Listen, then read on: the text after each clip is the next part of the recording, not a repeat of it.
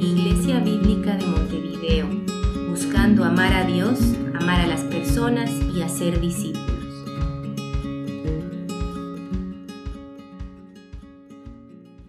Buen día hermanos, ¿cómo están esta mañana? Mejor, bien. Iba a decir, no todos a la vez, porque... Pero bueno, si ustedes quieren buscar en sus Biblias, vamos a estudiar esta mañana en Mateo capítulo 28, versículos 16 hasta 20. Um, los que han estado saben que por los últimos como mes y medio, dos meses, hemos estado uh, revisando la vida de Jesús. Um, es nuestro Señor y, y Salvador, entonces queríamos como recordar quién es y qué es lo que hizo, por qué vino.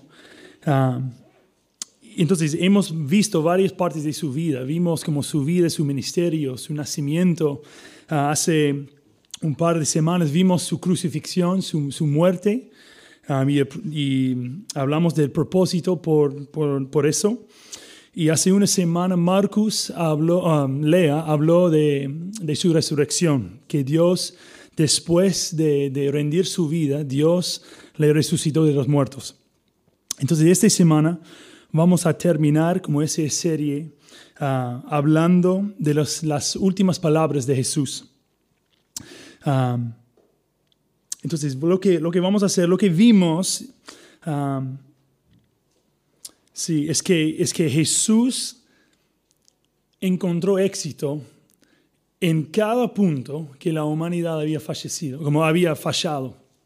Entonces, en cada punto donde Adán y Eva había escuchado la palabra de Dios y había desconfiado en Él y había buscado y, como seguido su propio camino, Jesús no. Jesús sí confió en la palabra de su, de su Padre y, y obedeció a Él en cada punto, aunque le costó la vida. Entonces, lo que, lo que vamos a ver acá es cómo es que Jesús terminó su ministerio en el mundo como cómo es que, como él dejó, qué, qué es lo que él dejó a sus discípulos, qué, qué es lo que él quiso que ellos cum, uh, cumple, cumplara. Entonces, lo que vamos a hacer, que, que lean conmigo, vamos a leer en, en Mateo 28, versículo 16 hasta 20. Esto es la palabra del Señor. Pero los once discípulos se fueron a Galilea, al monte que Jesús les había señalado. Cuando lo vieron, lo adoraron, pero algunos dudaron. Acercándose, acercándose Jesús, les dijo, Toda autoridad me ha sido dado, me ha sido dada en el cielo y en la tierra. Vayan, pues, y hagan discípulos de todas las naciones, bautizándolos en el nombre del Padre y del Hijo y del Espíritu Santo enseñándolos, enseñándoles a guardar todo lo que les he mandado. Y recuerden, yo estoy con ustedes todos los días hasta el fin del mundo. Padre, gracias por tu palabra. Gracias que, um, que tú has cumplido esa promesa de no abandonarnos de no abandonar a tus discípulos en este mundo. Padre, pido que tú seas exaltado en cada corazón sentado acá, en cada persona, Padre, que si es por la primera vez o por el como millones de veces que ellos se exalten en ti, que su corazón um, glorie en quién eres y lo que has hecho. En el nombre de Jesús oramos. Amén. Lo que vemos es que después después de resucitar de los muertos, después de que, como Jesús, después de resucitar, Jesús apareció a sus discípulos en la, en, en, um, sí, eh, apareció a ellos y, y, mostró que, mira, estoy. Y para, para dar evidencia de eso, ¿qué es lo que hizo Jesús? Comió algo, comió un, un poco de pez para mostrar, mira, soy, no soy un fantasma, no soy Casper, como yo soy Jesús, estoy acá y tengo un cuerpo físico, resucité físicamente.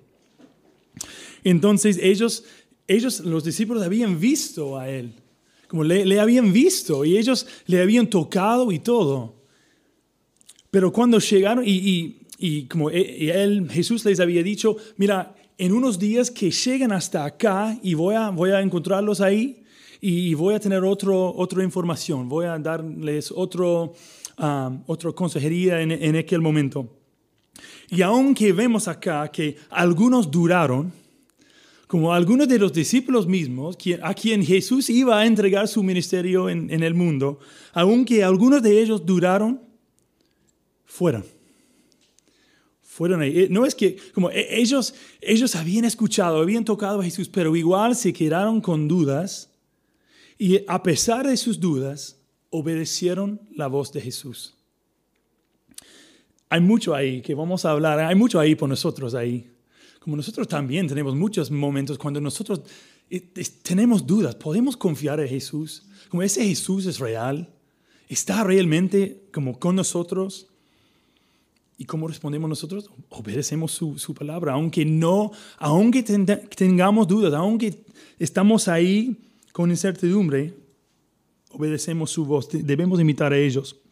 Pero como puedes, puedes ponerte en sus, en sus pasos, en, sus pies, Puede ser que realmente están ahí, vieron ese hombre. Puede ser realmente que un hombre puede resucitar de los muertos. No es nada fácil lo que, no es fácil creer eso. Como vemos en el libro de Hechos, en capítulo 17, que cuando, cuando Pablo predicó ese mensaje, muchos, muchas personas se burlaron de él. ¿Por qué? Porque eso es imposible. Es Eso, como, ¿cómo es posible? ¿Cómo puede ser que un hombre puede resucitar a los muertos? Con hombres es imposible. Entonces hay, hay razón para, para burlarse. Pero con Dios nada es posible. Entonces ellos están ahí, están mirando el Jesús resucitado y se quedan con dudas. Y Jesús lo sabe. Jesús sabe los corazones de hombres. Él sabe como que es difícil seguirle, es difícil confiar. Es difícil confiar en, en, otras personas y no solo en nosotros mismos. Entonces, Jesús sabe exactamente lo que Él necesita hacer y decir para traer paz a sus almas, para darle confianza que es Él y que ellos, como que, que Él está con ellos y que ellos van a poder cumplir lo que Él está por decir a ellos. Entonces Jesús sabe que ellos necesitan dos cosas. Hay dos cosas específicas que ellos necesitan. Y como un buen, como un buen pastor, Él da a sus, a sus ovejas exactamente lo que necesitan. ¿Cuál es la primera cosa que ellos necesitan? La primera cosa que ellos necesitaban era su presencia. Necesitaban su presencia. Ellos necesitaban acercarse a Él. Necesitaban como estar cerca de Él. Entonces, ¿qué hace Jesús? ¿Qué dice versículo 18? Acercándose Jesús. Entonces Jesús eh, estaba a una distancia y Jesús dijo, no, no, no. Como Jesús se acercó a ellos. Eso es lo que Jesús hace siempre, ¿no?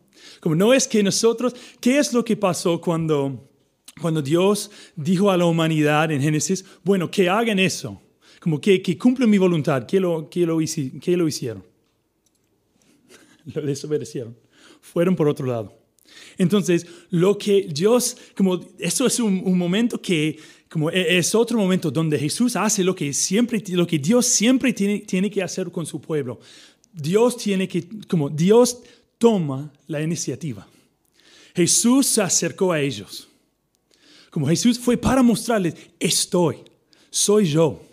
Ustedes pasaron tres años y medio conmigo. Escucharon mi voz cada día. Mira, mírame. Soy yo. Estoy acá. Ellos necesitaban escuchar.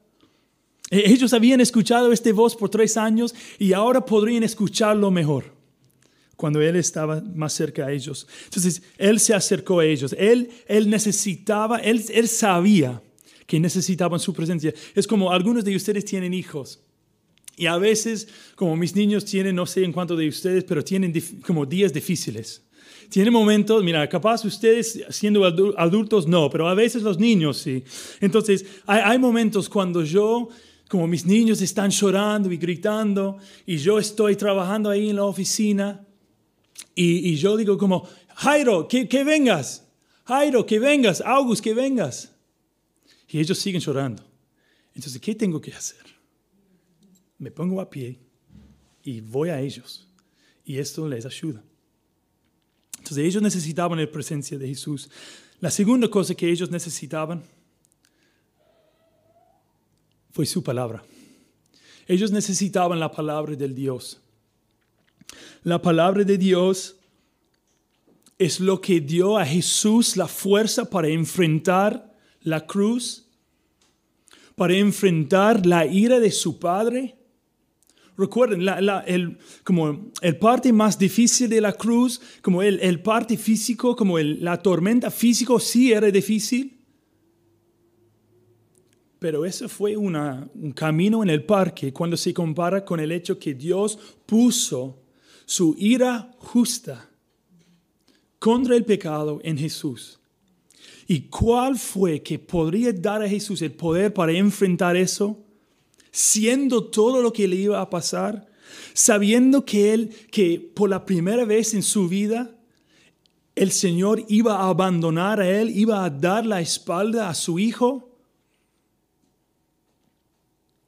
Fue las promesas de Dios la, el conocimiento que el Señor iba a cumplir sus propósitos y iba a cumplir, iba a cumplir la obra que Él había empezado en el principio, que vamos a tocar en un segundito. Él confía en, las, en la palabra y las promesas de, de, su Padre. Y él sabía que ellos también, sus discípulos también, necesitaban escuchar de él. Entonces, vemos en, el resto de, versículo 18 ¿qué dice Jesús. Acercándose Jesús les dijo, toda autoridad,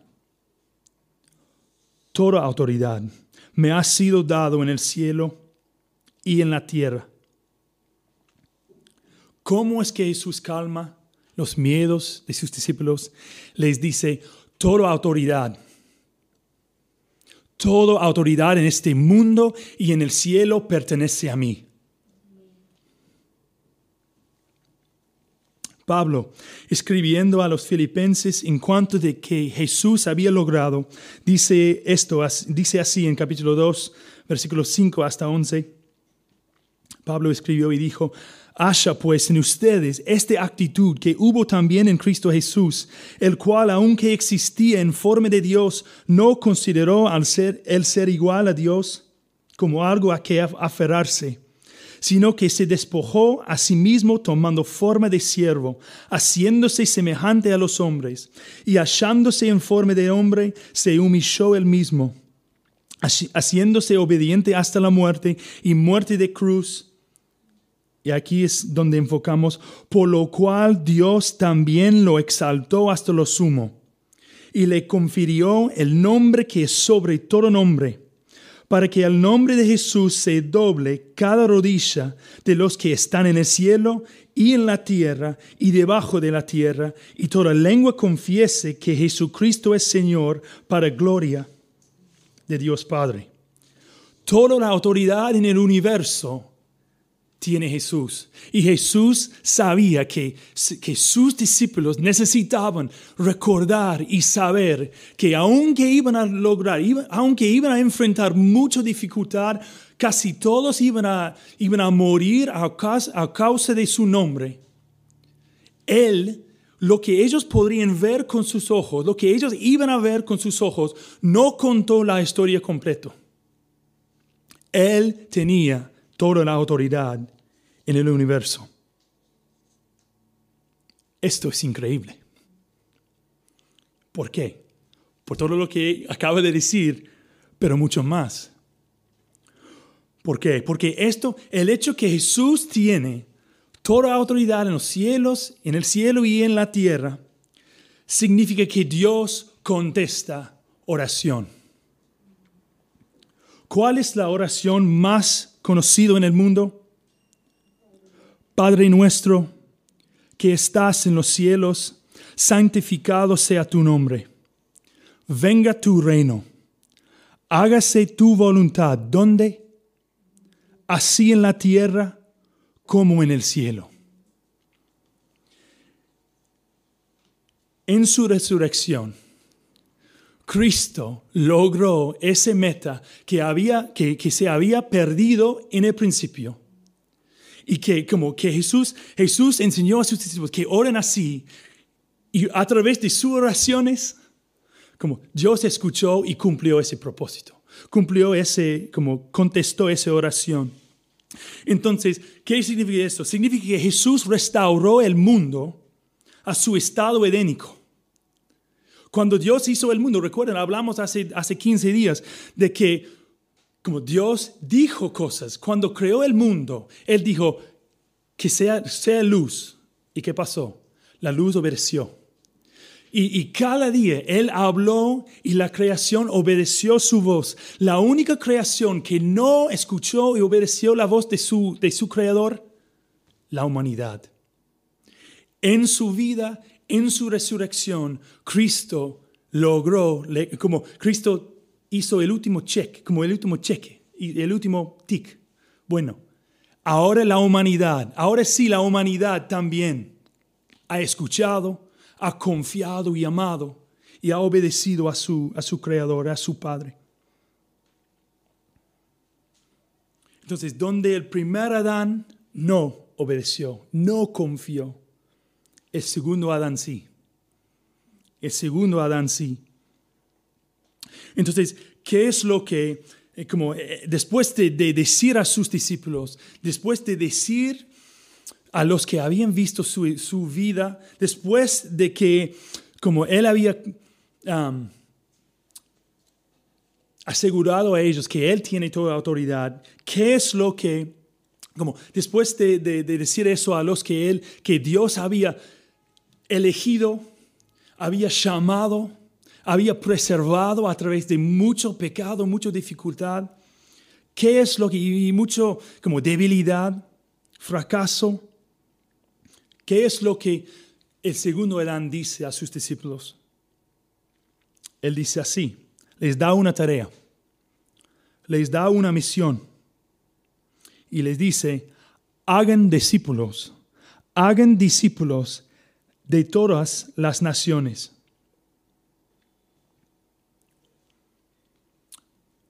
¿Por qué habla así? Eso es algo nuevo. Como hagan discípulos. Eso es algo nuevo. No. No.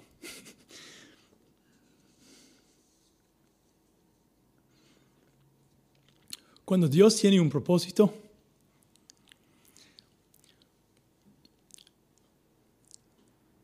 se puede frustrar sus propósitos por un tiempo, pero Dios va a arreglar la situación y va a cumplir sus promesas, va, a cumplir sus propósitos. Entonces, nadie puede frustrar los planes de Dios. Entonces, lo que vemos, lo que Jesús, lo que vamos a ver y lo que Jesús dice a sus discípulos, Él dice de nuevo la misma cosa que Él había dicho a Adán y Eva en el principio. Les da a sus discípulos, les dice a ellos, aunque Adán y Eva no, ustedes sí van a cumplir la misión que yo les había dado a ellos. ¿Y cómo sabemos que era Jesús mismo que dio a Adán y Eva? Fue Jesús mismo que les dio a ellos esa misión.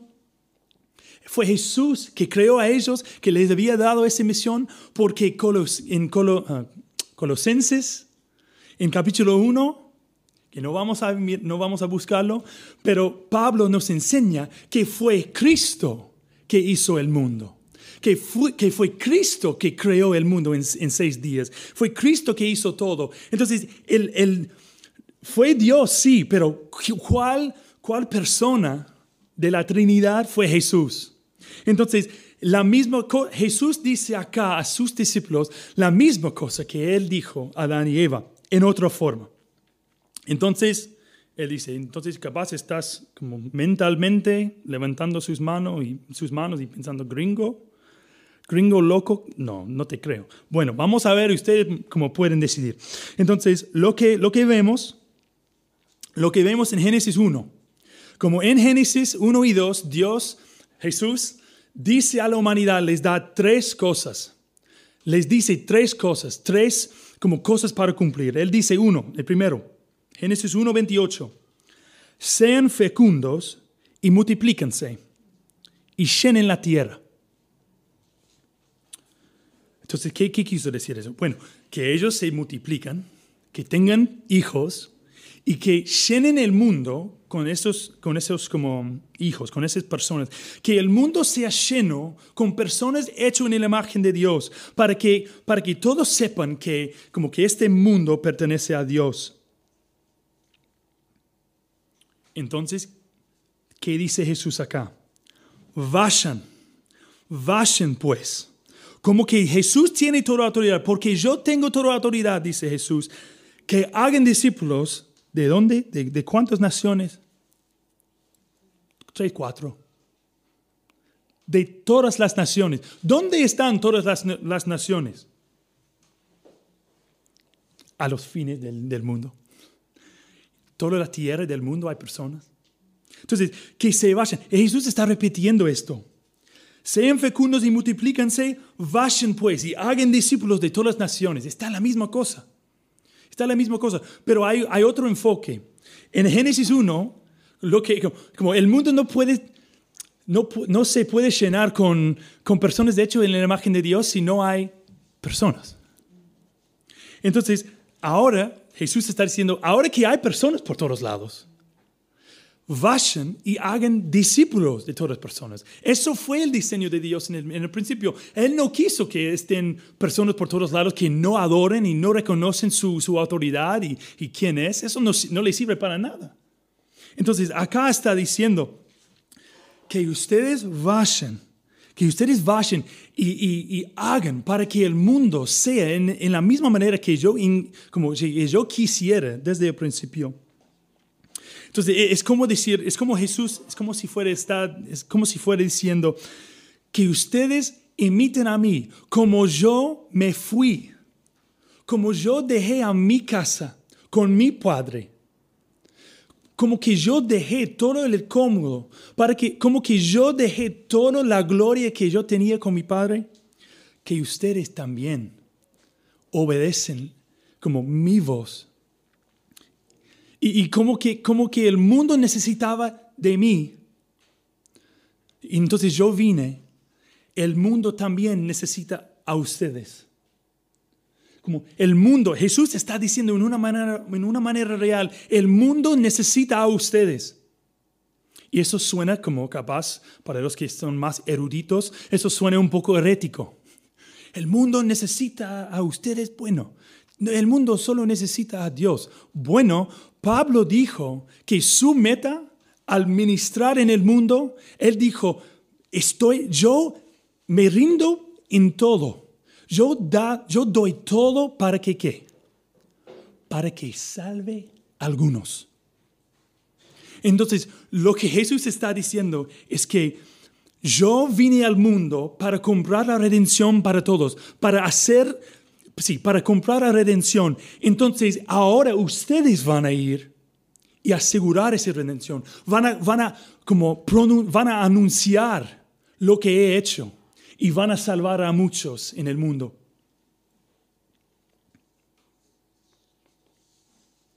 Que vayan a ellos La manera que Jesús decidió salvar el mundo está a través de la humanidad, está a través de sus discípulos anunciando su, mensaje de salvación. Un discípulo es, es, alguien que aprende, es uno que imita a su, a su maestro.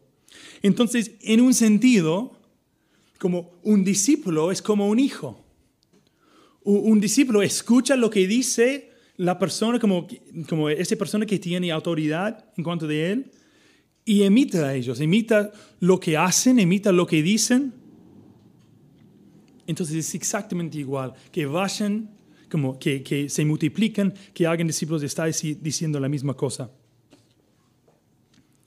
La segunda cosa, ¿qué es la segunda cosa que, que Jesús dijo a sus discípulos? ¿Cuál es la segunda cosa que Dios, como una de, las primeras tres cosas que, que ah, Jesús dijo a la humanidad, una ¿cuál fueran las otras tareas que, que Jesús les había dado para cumplir? Seguimos leyendo en Mateo 28 y dice así. En versículo... Versículo 19. Vayan pues y hagan discípulos de todas las, todas las naciones, bautizándolos en el nombre del Padre y del Hijo y del Espíritu Santo. Bueno, tiene sentido que tiene que ir, pero capaz te parece un poco raro que tenemos que mojar. ¿Por qué tenemos que mojar al- a, los, a las personas del mundo? ¿Qué hace como e- esa cosa? ¿Cuál es el propósito? Eso no es nada nuevo. E- Es fácil para nosotros pensar, bueno, porque no vemos el bautismo, ¿no? la palabra bau- bautizo, como bautizar, no aparece en el Antiguo Testamento. Entonces es fácil para nosotros cuando llegamos al Nuevo Testamento y vemos Juan el Bautista bautizando, es fácil pensar, bueno, eso es algo nuevo no sé qué, pero no sé por qué, pero es, es algo nuevo. Y cuando Jesús, los discípulos de Jesús estaban bautizando a otra persona, bueno, es, sí, ellos siguieron el ejemplo de Juan el Bautista, porque eso era, no. Sí, ellos siguieron su ejemplo, pero no era nada nuevo. No. El bautismo en toda la Biblia es una limpieza y una preparación por servicio. Los veo en sus mentes, levantando el mano. ¿Cómo? Bueno, lo que vemos, el mundo en Génesis fue bautizado en el diluvio. ¿Qué pasó en el diluvio? En el diluvio? En- el diluvio? Los malos fueron limpiados, ellos no fueron- como Dios, Dios fue molestado, se arrepintió del hecho que había creado la humanidad con toda la, la maldad que habían hecho. Entonces Dios dijo, voy a limpiar el mundo y voy a empezar de nuevo. ¿Completamente de nuevo? No. No. Dios limpió el mundo de todos los mal- malvados aparte de Noé. Noé y su familia, Dios provee una manera de que ellos pasaron por el diluvio sin ser destruidos. Israel también pasó por las aguas al escapar de los malvados en Egipto. ¿Qué, pasaron, ¿Qué pasó cuando los egipcios, los egipcios intentaron seguirles en, en cruzar el Mar Rojo? Dios limpió su casa de nuevo. Dios limpió el mundo de nuevo al salvar a ellos. Cuando pasaron por ahí, después de llegar al otro lado, después de llegar al monte Sinaí, ¿qué pasó en Éxodo 19? Versículo 10 hasta 11. Cuando Israel llegó al monte Sinaí, Dios dijo al pueblo, ¿para hacer qué? Lavar, sus, sus- lavar su ropa.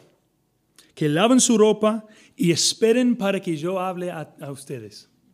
Entonces ellos se lavan antes de escuchar de Dios.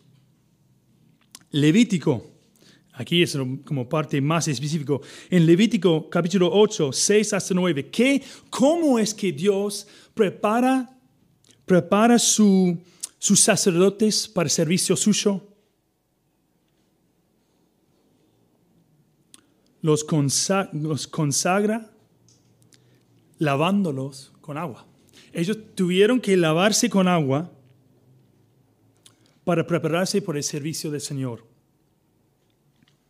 Y después vemos, ¿cuándo fue que Jesús fue bautizado? En el principio de su ministerio.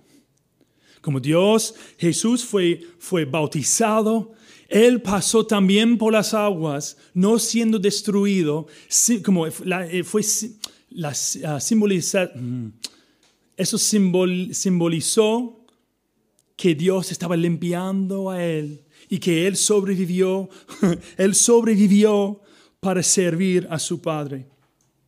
Entonces cuando Jesús dice a sus discípulos que bauticen al mundo, que bauticen a los discípulos que sigan a, sus voces, está diciendo a ellos que ustedes se preparan a ellos por el servicio mío. Vemos eso en, um, en Romanos capítulo 12. ¿Qué, qué dice ahí en, Romanos 12? ¿Qué es lo que dice Pablo en cuanto a eso? Romanos 12, versículos 1 y 2. ¿Qué dice Pablo? Pablo dice así a los creyentes. Les dice así.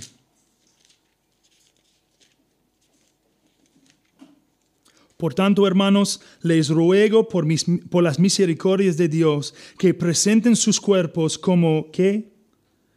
Como sacrificio vivo y santo, aceptable a Dios, que es el culto racional de ustedes. No se, y no se adapten a este mundo, sino transfórmense mediante la renovación de su mente para que verifiquen cuál es la voluntad de Dios, lo que es bueno y aceptable y perfecto. ¿Quiénes son los que ofrecen sacrificios? ¿Quiénes son? ¿Quién ofrecen, como quiénes son los que ofrecen sacrificios? Sacerdotes. Son sacerdotes que ofrecen sacrificios, pero ¿cuál es el sacrificio que Pablo dice a los creyentes que ellos deben, siendo sacerdotes, que ellos deben ofrecer? No el cuerpo de un animal, no el cuerpo de, un um, abeja, no, oveja, oveja, no el cuerpo, no, especialmente no una abeja, pero aún no una oveja, no el cuerpo de una oveja, sino su propio cuerpo como lo que, lo que Jesús lo que Jesús pide, lo que Jesús demanda de su pueblo es que ofrecen sus propios cuerpos como sacrificio. Que sus sacerdotes ofrecen sus, sus cuerpos para otros. Y como que los sacrificios en el Antiguo Testamento tuvieron que ser algo limpio, sin defecto, ¿Qué es lo que Pablo dice acá para que tus sacrificios que, que, um, que estén transformados mediante la renovación de su mente, para que verifiquen cuál es la voluntad de Dios, que es bueno, aceptable y perfecto. Dios sigue queriendo un sacrificio limpio, perfecto y bueno. Entonces Dios sigue renovando a nosotros a través de su palabra, para que nuestro sacrificio vivo sea un sacrificio digno de Él. Entonces Jesús, Jesús dice a sus discípulos que ustedes sean sacerdotes y hagan, y hagan sacerdotes de los que escuchen y obedecen a mi voz.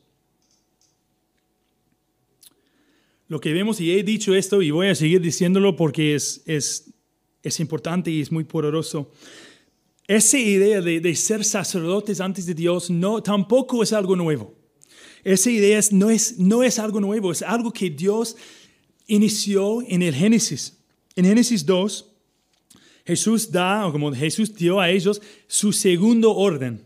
Y él dice, como eh, él dice a ellos, um, él da a la humanidad, dio a la humanidad en aquel momento la responsabilidad de cultivar y cuidar el jardín. Adán y Eva, eso fue parte de, su trabajo. Ustedes deben cultivar y cuidar al, jardín. Y ¿Qué fue especial de ese jardín? Fue donde la presencia del Señor habitó. Entonces ellos deberían como vigilar ese lugar, protegerlos. ¿Y, qué fue tu, su tarea? Ir ministrar al Señor.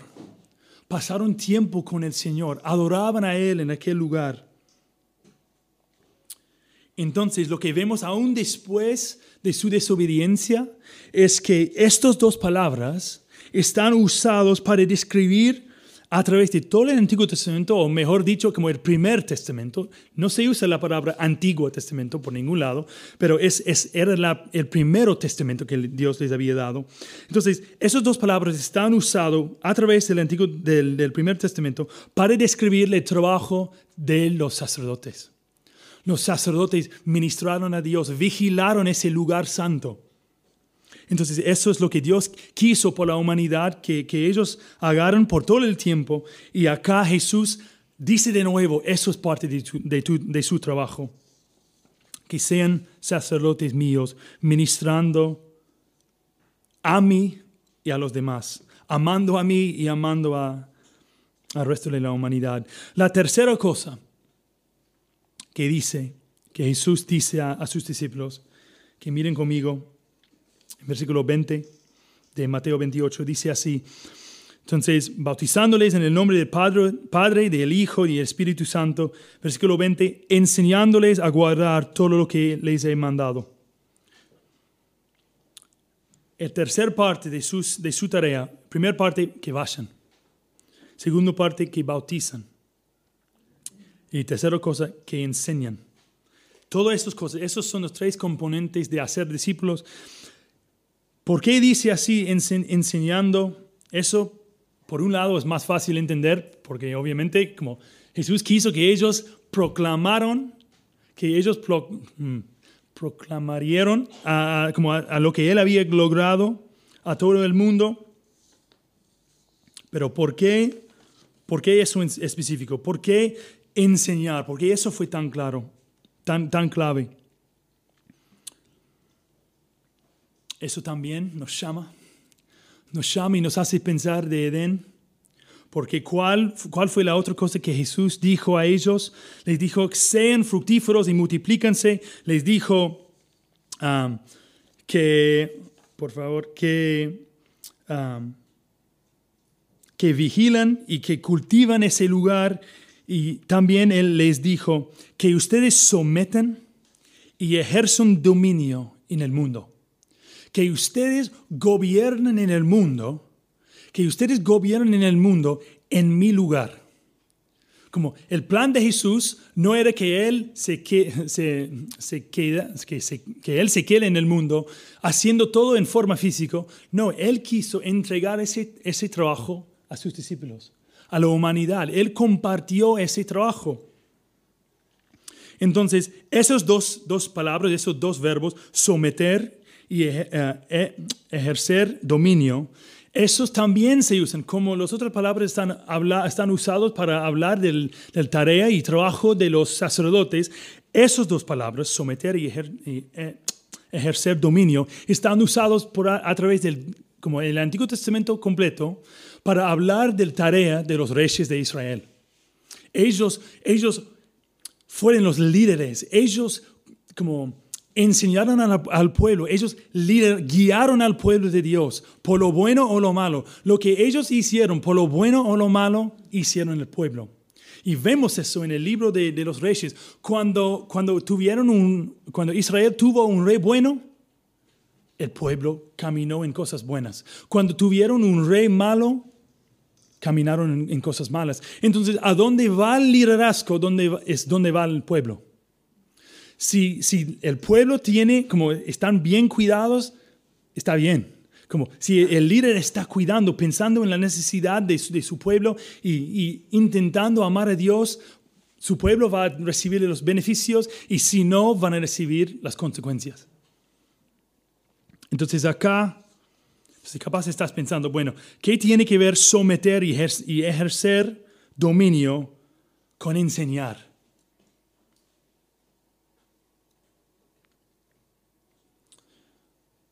¿Cómo es que Jesús creó el mundo? Como bajó, agarró un martillo. No. ¿Cómo es que Jesús creó el mundo? Habló. Habló.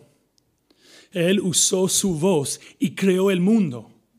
La creación obedeció la voz del Señor. Entonces Jesús no envió a sus discípulos en el mundo para conquistarlo con una espada, con una arma. No, ellos iban a imitar a su rey, que, que habló y creó el mundo, que habló y, y su pueblo escuchó su voz y obedeció a su voz. La revolución de Jesús, como Jesús cumplió su revolución con su voz con la palabra de Dios, para decirlo de otra manera. Otra manera. Entonces, Jesús dice, ustedes van, ustedes van a enseñar y mi pueblo, los que he llamado, van a escuchar y van a comportarse con lo que estás diciendo. Van a escuchar mi voz, van a escuchar de lo que mi Padre y su Padre ha hecho y van a obedecer su voz. Van a amar y confiar en Él. Entonces Él dice a ellos, ustedes, como, como que yo quise compartir con Adán y Eva y con la humanidad en el principio el trabajo que mi Padre quiso que, haga, yo también voy a compartir el trabajo que yo empecé con ustedes, mis once discípulos que hagan, que ustedes hagan el trabajo del rey. Lo que vemos es que Jesús, primicias de los que estaban levantados por Dios para vivir vidas nuevas, vidas nuevas, vino no solo para cumplir, para arreglar la relación entre la humanidad y Dios, también vino para cumplir la misión que ellos habían dejado por un lado. Como Él vino para cumplir todo. Jesús vino para arreglar todo, para cumplir toda la voluntad de su Padre. Él dijo, Él sabía lo que, que lo que Él había dicho en los primeros seis días de la, de la, de la creación era verdadero.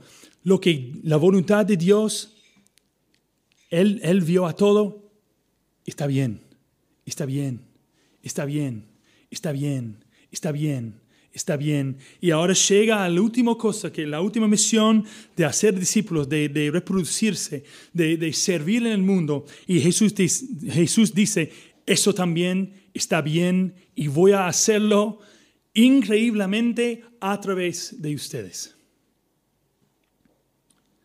Y capaz, si ustedes conocen la Biblia y pueden recordar las historias en, los evangelios, si ustedes pueden recordar cuán fuertes, cuán fieles eran los discípulos de Jesús. Súper fieles, ¿no? Como especialmente su líder, Pedro, wow, confió en Jesús hasta el fin, abandonándole en su momento de más necesidad. Entonces, capaz ustedes deben levantar sus manos uruguayos en forma física y decir, ¿cómo es que, que Dios va a usar? ¿Cómo es estos hombres van a cumplir la, como la, la, voluntad de Dios? ¿Dios va a usar a ellos para cumplir, para cumplir su, su tarea? Por eso es muy importante cómo Jesús termina ese pasaje. Es como, es como Jesús anticipa como las dudas los miedos que ellos iban a tener, estaban teniendo. ¿Cómo, ¿Qué es lo que Jesús dice en versículo 20? Y recuerdan, no se olvidan, yo estoy con ustedes todos los días hasta el fin del mundo. Como que ellos necesitaban la presencia del Señor, de, Jesús en aquel momento Jesús sabía mejor que ellos, ustedes necesitan mi presencia cada día. Ustedes, los discípulos eran como judíos, pero si, er, si estuvieron, si eran uruguayos, es como si fuera Jesús dijo, yo estoy con ustedes y si no, están en el horno. Estuvieron en el horno, entonces voy a quedarme con ustedes hasta el fin del mundo. No los voy a abandonar.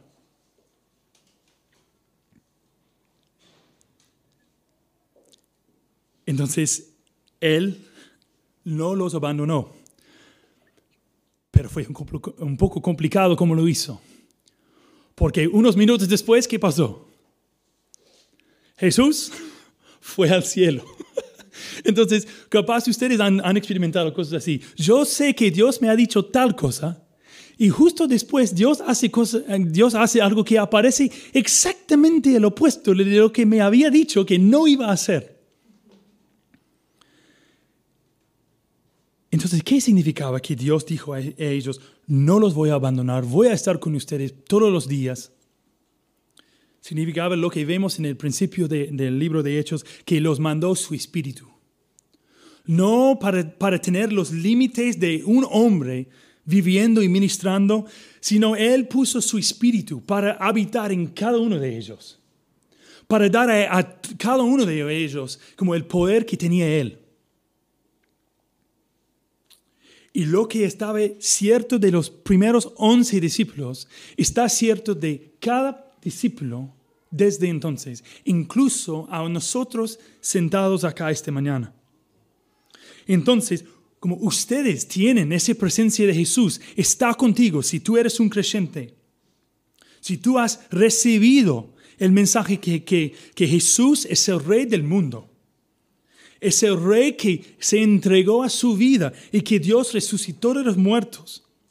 Es el Dios que ofrece salvación a todos los que confiesen sus pecados y reciben su gracia y no intenten complacer a Dios por sus propias obras, sus propios esfuerzos. Nosotros también tienen su espíritu. Entonces, la tarea que, aplica, aplicaba a los discípulos, los primeros once, aplica a nosotros. Entonces, la tarea de Dios para ti y para mí es así, que se vayan.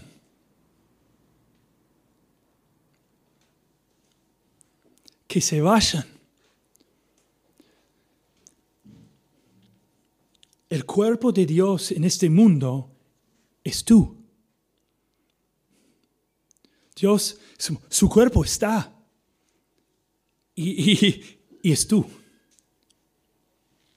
Es nosotros como comunidad, como iglesia.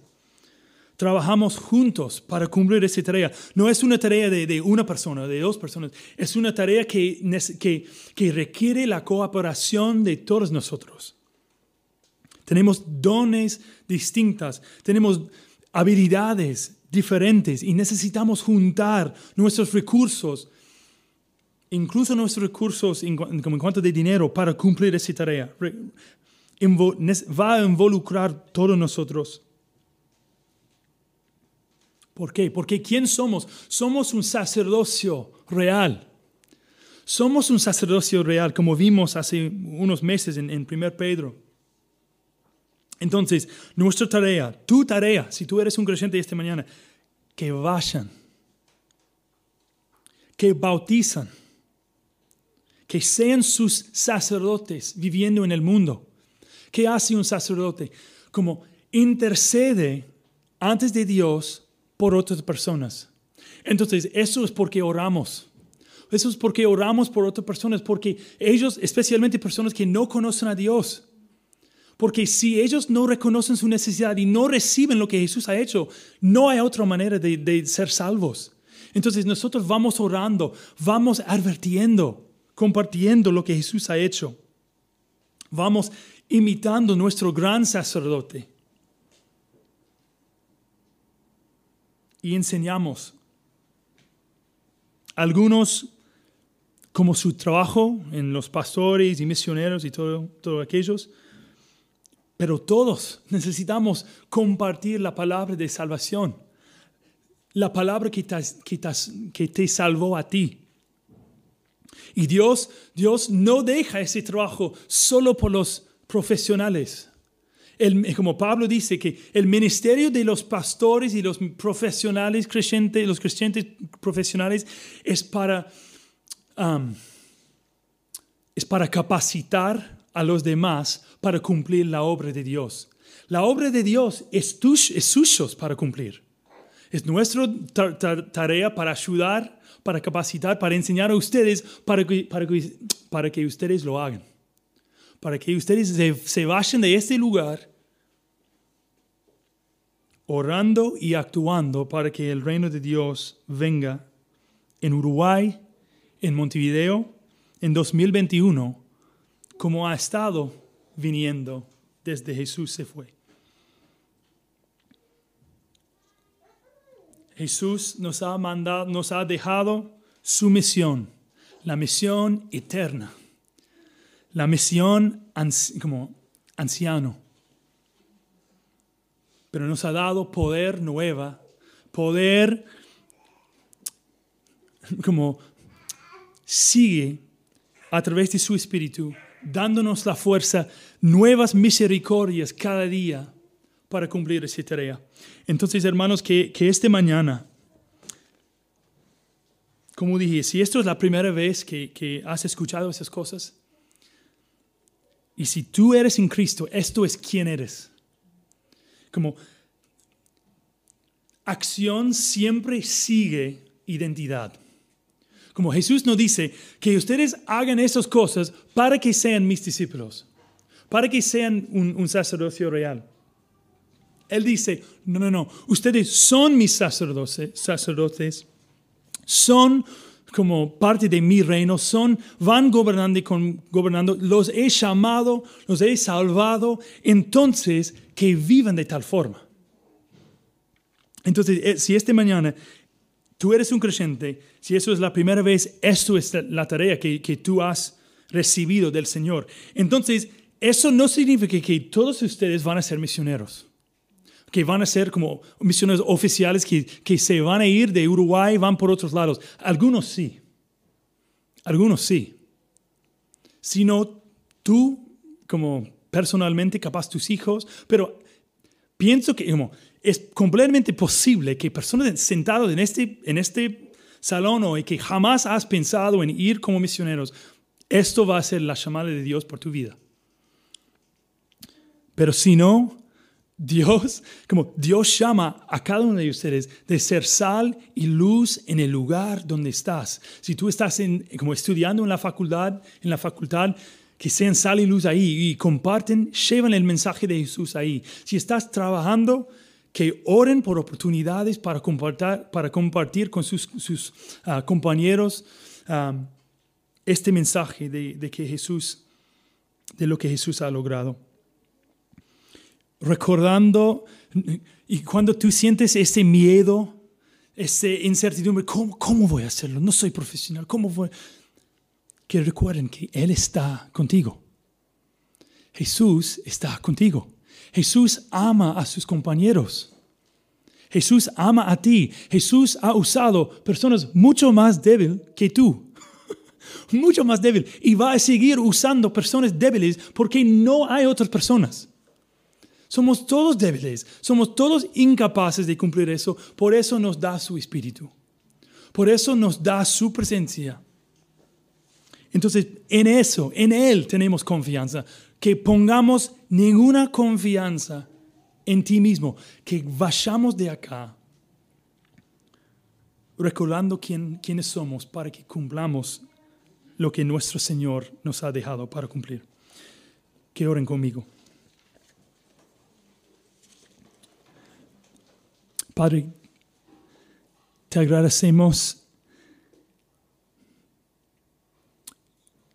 que podemos decir que somos um, tus hijos. Por un lado, eso no tiene ningún sentido, Padre, somos rebeldes. Uh,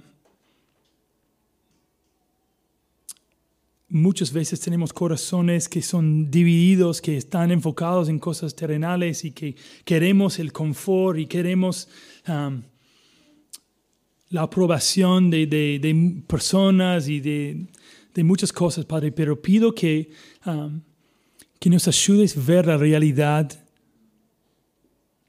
de quién es y qué estás haciendo en este mundo y que eso nos dé fuerza, la fuerza misma que, con que Jesús vivió su vida, Padre, que vayamos de acá con esa confianza, con ese... Um, con ese deseo y con ese, con ese plan, Padre, de unirnos a ti, imitando a Jesús y cumpliendo su buena voluntad en el mundo.